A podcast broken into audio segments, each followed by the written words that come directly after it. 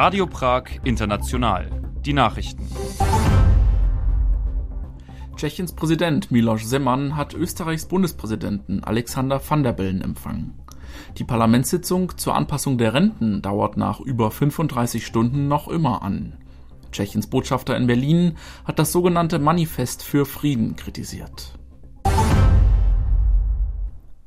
Tschechiens scheidender Staatspräsident Miloš Zeman hat am Donnerstagvormittag mit militärischen Ehren den österreichischen Bundespräsidenten Alexander Van der Bellen sowie dessen Ehefrau Doris Schmiedauer auf der Prager Burg empfangen.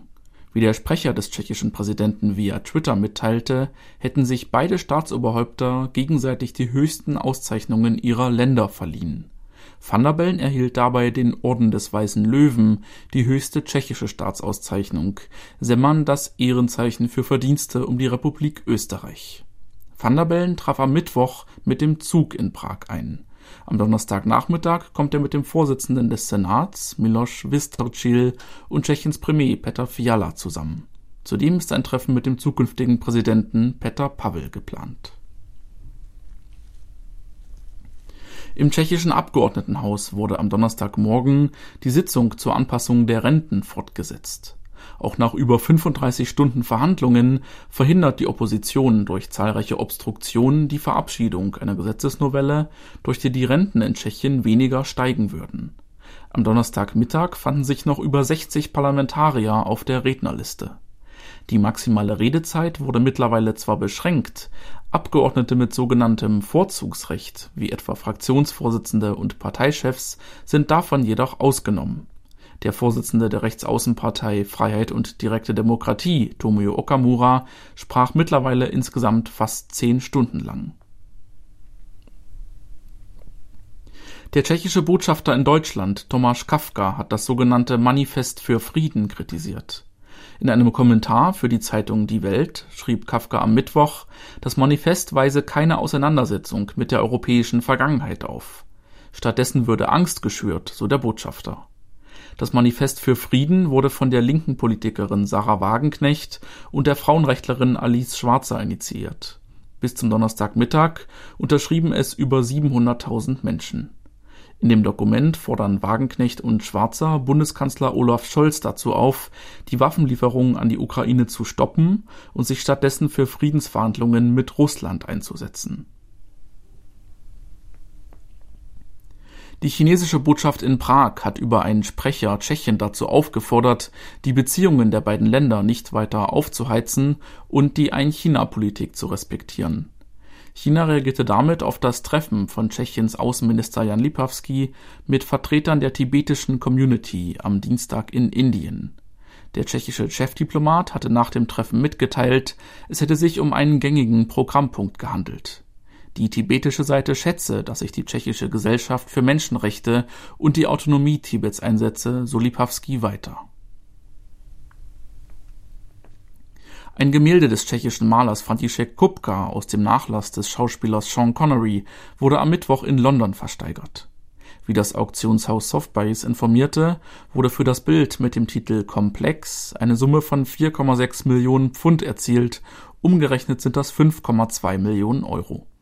František Kupka gehört zu den bestverkauften tschechischen Malern.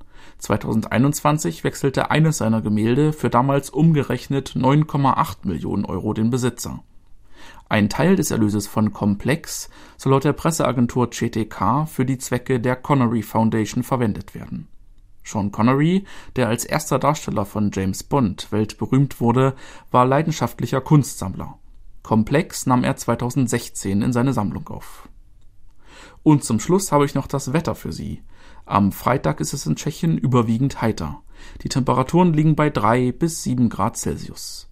Soweit die Meldungen von Radio Prag International mit Ferdinand Hauser.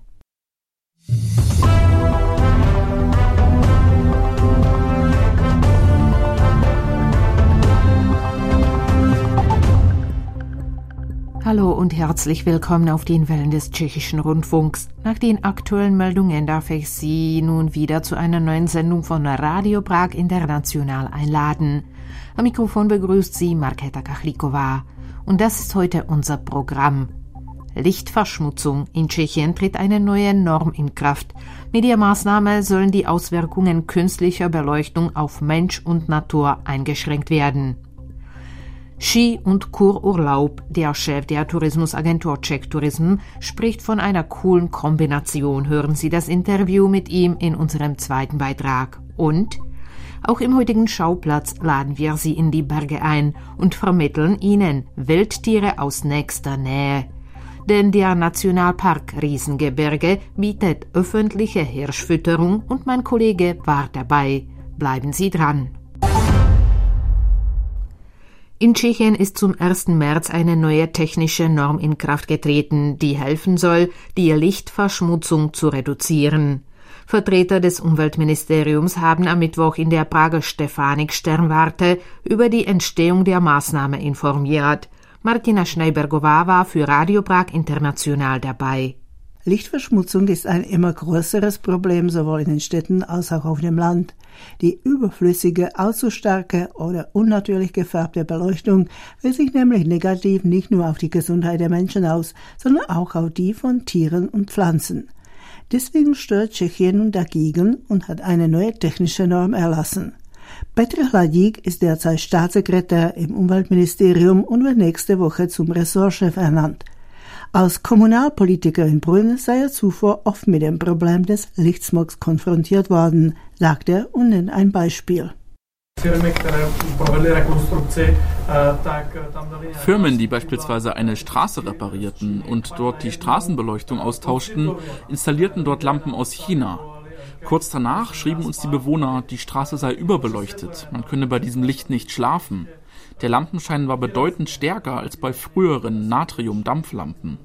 Von nun an gilt eine neue Norm, auf die sich alle öffentlichen Auftraggeber berufen können, wenn sie eine Neugestaltung oder einen Austausch der Beleuchtung durchführen. Die Änderung, die die Maßnahme bringt, besteht nicht nur in der Regelung der Lichtintensität und des beleuchteten Korridors, sondern es werden zudem die Orte unterschieden, die beleuchtet werden sollen. So gelten andere Regeln etwa für ein Wohnviertel und für einen Park. Petr Hladík macht darauf aufmerksam, dass Licht den menschlichen Schlaf negativ beeinflusst, aber nicht nur Menschen sind betroffen.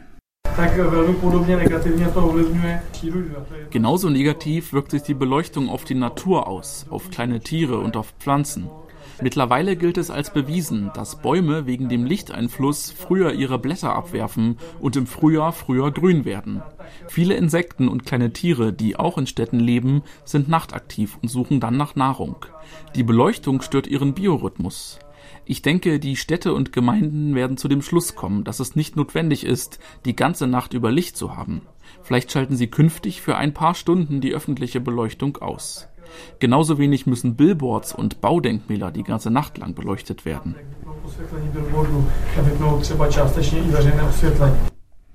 Ziel der neuen Norm ist laut Hladík, die Verantwortlichen zu einem Umdenken bei der nächtlichen Beleuchtung zu bewegen.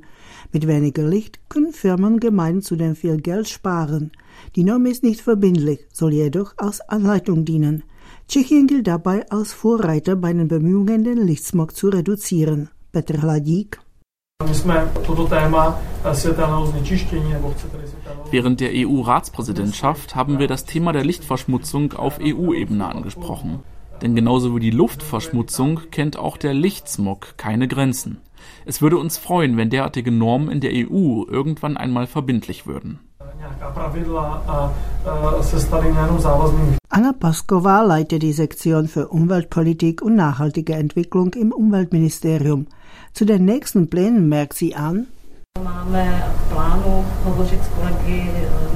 wir werden mit den Vertretern des Ministeriums für Regionalentwicklung verhandeln, um die Norm im Rahmen des Baugesetzes verbindlich zu machen. Das Problem der Lichtverschmutzung soll bei neuen Bauprojekten berücksichtigt werden. Das Umweltministerium unterstützt langfristig auch finanziell die Modernisierung von öffentlichen Beleuchtungen. Der Fokus liegt dabei auf Gemeinden in den tschechischen Nationalparks.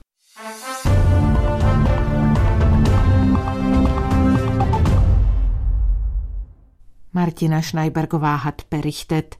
Die Wintersport-Hauptsaison in den tschechischen Bergen geht so langsam zu Ende.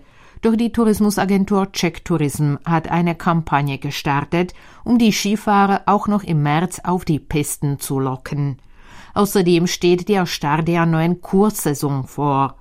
Jan Herget leitet Czech Tourism Tiljanze hat mit ihm über die Bedeutung der Skisaison und des Kurwesens für den tschechischen Fremdenverkehr gesprochen.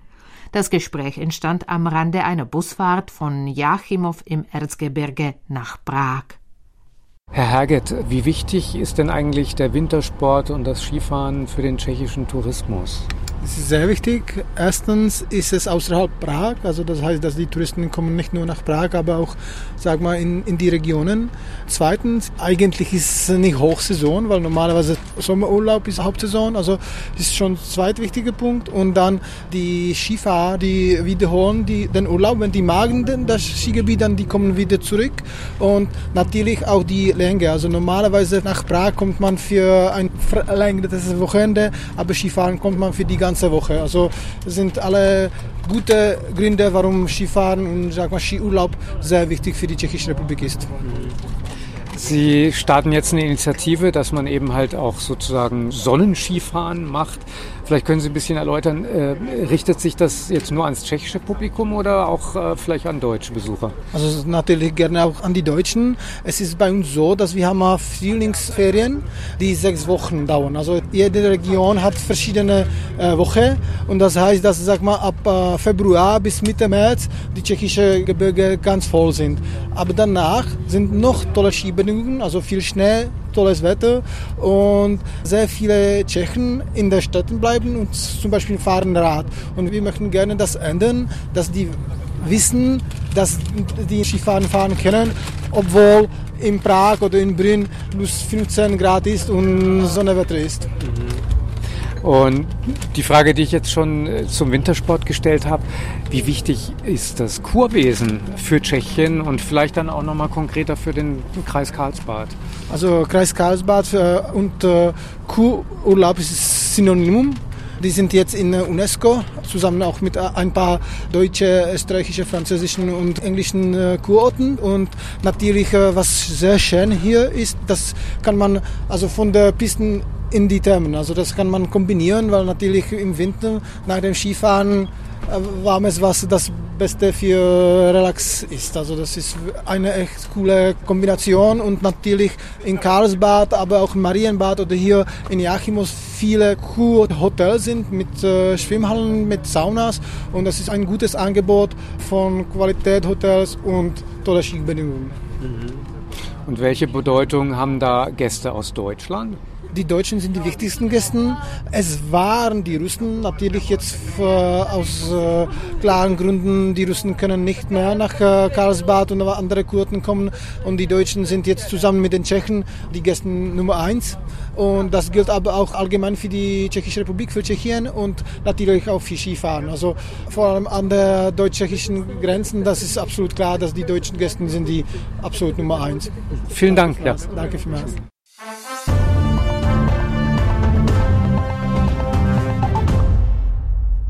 Till Janzer führte das Gespräch mit dem Leiter der Tourismusagentur Czech Tourism.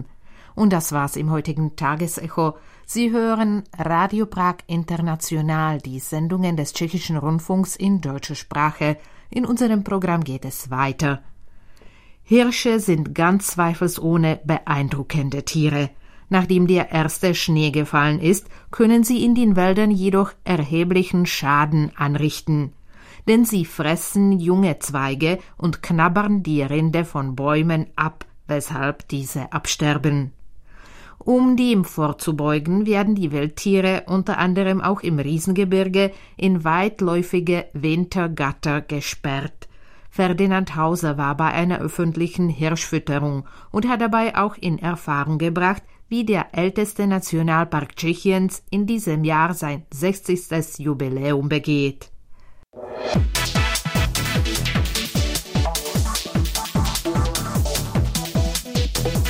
Schauplatz.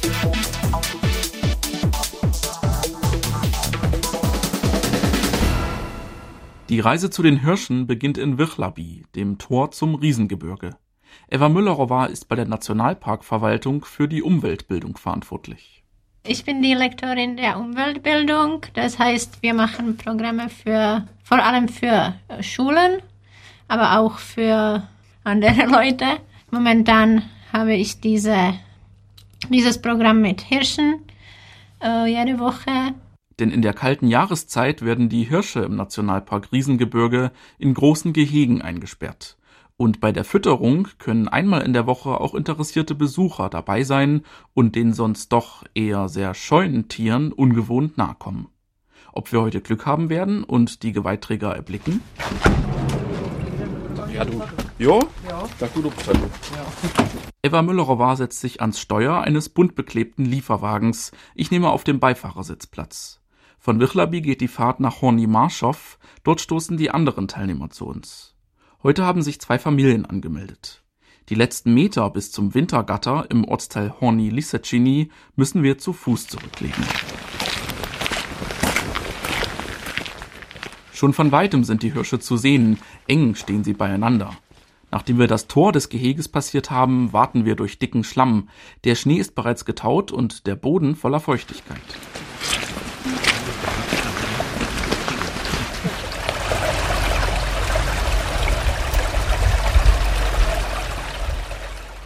Wie alle Wintergatter liegt auch das in Hornilisecini an einem Bach, damit die Hirsche etwas zu trinken haben, wie ich später lerne. 4,6 Hektar misst das Gelände, das entspricht fast sieben Fußballfeldern. Gleich am Eingang findet sich ein bescheidenes Holzhaus. Den Innenraum wärmt ein kleiner Ofen etwas auf, eisig ist es dennoch, aber niemand beschwert sich. Im Vorfeld der Veranstaltung wurde eine Infomail herumgeschickt, in der unter anderem auf die niedrigen Temperaturen hingewiesen wurde, und alle scheinen entsprechend vorbereitet zu sein. An einem großen Tisch, auf dem mehrere Fälle toter Tiere ausgelegt sind, eröffnet Müllerowa die Veranstaltung. Das hier ist eines von 18 Wintergattern im Nationalpark Riesengebirge. Und es ist eines der ältesten. Jedes Jahr haben wir hier ungefähr 60 Hirsche, aktuell sind es 55. Im gesamten Nationalpark leben laut Müllerowa dabei im Frühling über 330 Hirsche. Eines der Wildtiere im Winter in freier Wildbahn zu sehen, ist quasi unmöglich, denn 95 bis 98 Prozent befinden sich in diesen Monaten in den Wintergattern. Aber warum gibt es eigentlich derartige Überwinterungsgehege? Damit Schäden des Waldes verhindert würden, die das Wild verursacht, erläutert Müllerowa. Denn im Sommer ernähren sich die Hirsche von Gräsern und Kräutern, die sind aber im Winter vom Schnee bedeckt.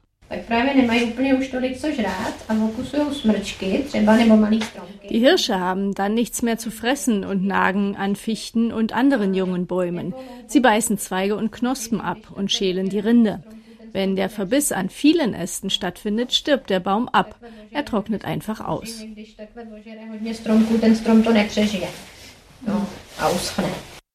Dadurch altert der Wald zusehends, und um das zu verhindern, werden die Hirsche in das Wintergatter gesperrt.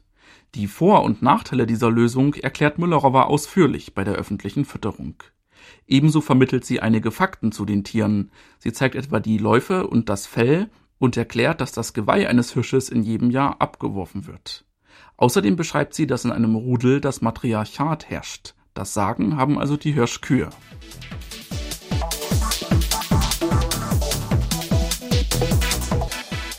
Nach ein paar Minuten klopft der Wildhüter an das Fenster der Hütte. Das Zeichen, dass es nun Zeit ist für die Fütterung. Die Gruppe begibt sich über eine enge Treppe ins zweite Geschoss des Hauses. Es herrscht absolute Stille, niemand spricht, allemal wird geflüstert. Das Handy stumm schalten muss man hier jedoch nicht, schlichtweg weil es gar kein Netz gibt. Wir nehmen Platz auf zwei Reihen Holzbänken und spähen durch die Fenster nach draußen.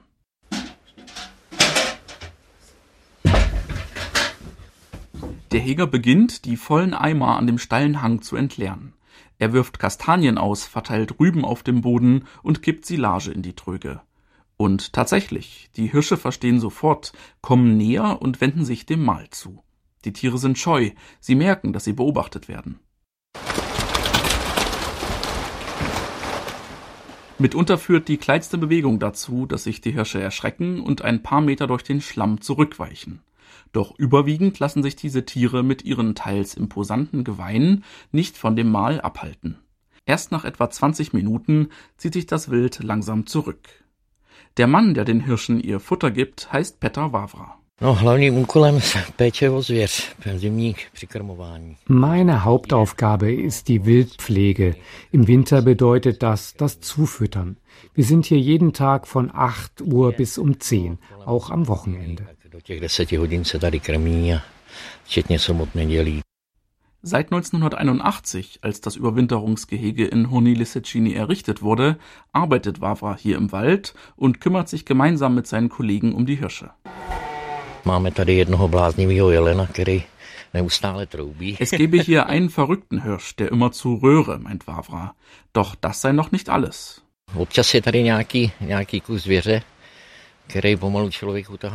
Wir haben hier einen Kandidaten, der einem manchmal fast schon das Pausenbrot aus der Tasche stiehlt.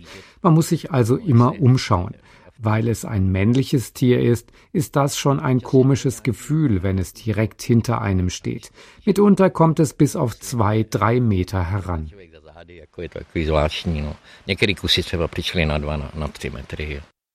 Die Tiere würden sich in dem Wintergatter in Sicherheit fühlen, sagt der Heger. Große Bemühungen müsse man deshalb nicht anstellen, um die Hirsche im Winter dorthin zu bekommen. Wenn im Herbst der erste Schnee fällt und es Frost gibt, sperren wir die Hirsche hier ein. Meist geschieht das Ende November oder Anfang Dezember. Bereits im September bringen wir ab und an einen Sack Äpfel hierher, damit sich die Tiere wieder daran erinnern, dass sie hier im Winter gefüttert werden. Es ist aber keinesfalls so, dass wir großräumig Nahrung verstreuen müssen, damit die Hirsche ins Gatter kommen. Museli eh, krmit široko daleko kolem obory, aby jsme ji dostali, to není. Wenn die Tiere dann einmal in dem Gehege seien, würden die Tore zugemacht. Eine Hirschkuh mit einer grünen Marke im Lauscher sei mittlerweile 15 Jahre alt, so Wavra. Markiert worden sei sie mit drei Jahren. Mitunter kennt Wavra seine Hirsche also gut. Es gibt allerdings noch einen weiteren spannenden Aspekt seiner Arbeit. U Národního parku máme als Angestellter des Nationalparks gehört auch die Jagd zu meinem Beruf. Den Hirschen fehlt hier der natürliche Fressfeind. Deshalb übernimmt der Mensch diese Rolle und wir schießen die Tiere.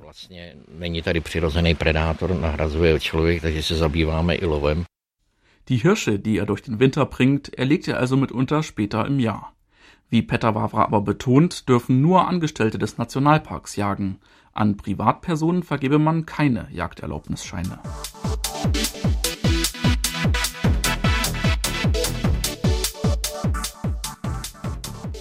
Dass das Jagen der Hirsche vonnöten ist, das weiß ebenso Michael Skalka, den ich in seinem Büro in Virchlabi treffe.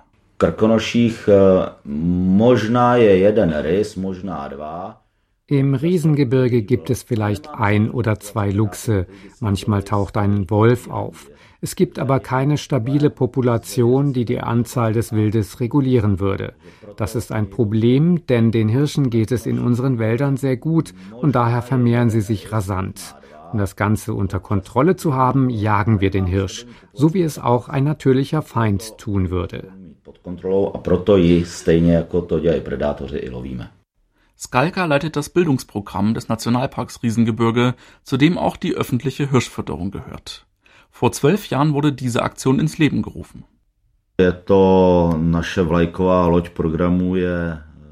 Das Programm ist unser Flaggschiff. Es gibt stets eine sehr große Nachfrage. Ursprünglich haben wir die Veranstaltung für Schulklassen konzipiert. Da die Anreise aber schwierig und vor Ort nicht sonderlich viel Platz ist, sind mittlerweile Familien mit Kindern und weitere Interessenten unsere Zielgruppe.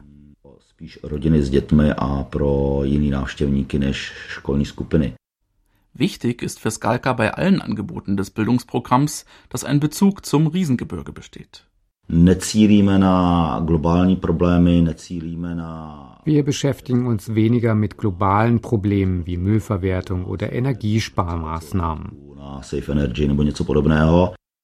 Skalka legt stattdessen großen Wert darauf, dass die Besucher verstehen, warum das Riesengebirge so einzigartig und schützenswert ist.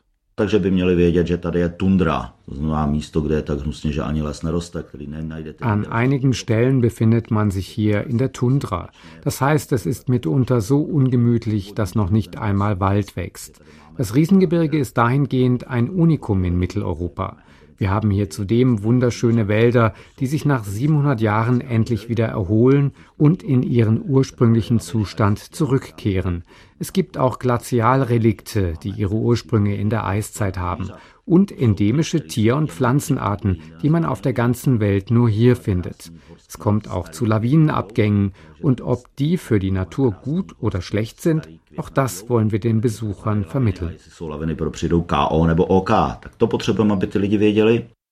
Die größte Bedrohung für die Schönheiten des Nationalparks ist laut Skalka der Mensch, oder besser gesagt nicht ein Mensch, sondern 13 Millionen, die das Areal jedes Jahr besuchen. Dabei sei die große Anzahl an Personen gar nicht das zentrale Problem, sondern der Prozentanteil derjenigen, die die Regeln und Vorgaben nicht einhielten, meint Skalka.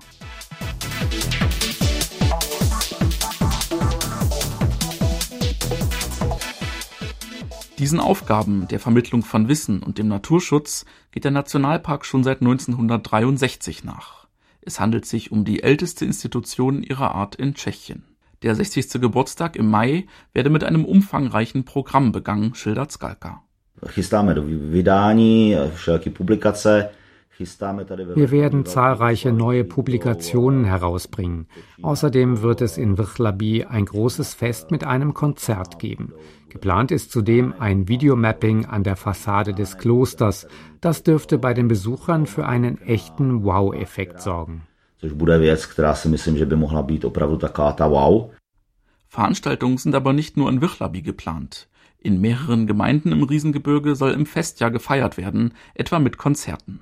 Natürlich in ausreichender Entfernung zu den Wäldern, so dass weder die Hirsche noch andere Tiere gestört werden.